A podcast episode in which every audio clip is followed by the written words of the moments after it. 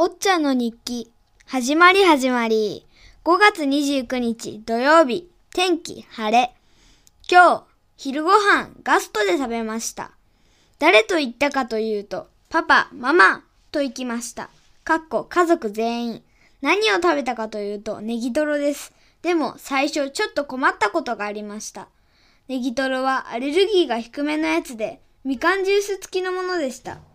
けれどドリンクバーが良かったので少し困りました。けれどみかんジュースを家で飲めばいいかなと思い、ネギトロにしました。iPad だったのでタップしました。その後次の画面でドリンクバーに変えるというボタンがあったので、そのボタンを押したので一見落着でした。そのボタンがあってよかったなと思いました。その後ネギトロが来た時のお皿が大きかったです。でも普通に食べれました。ネギトロ美味しかったです。これでおしまいです。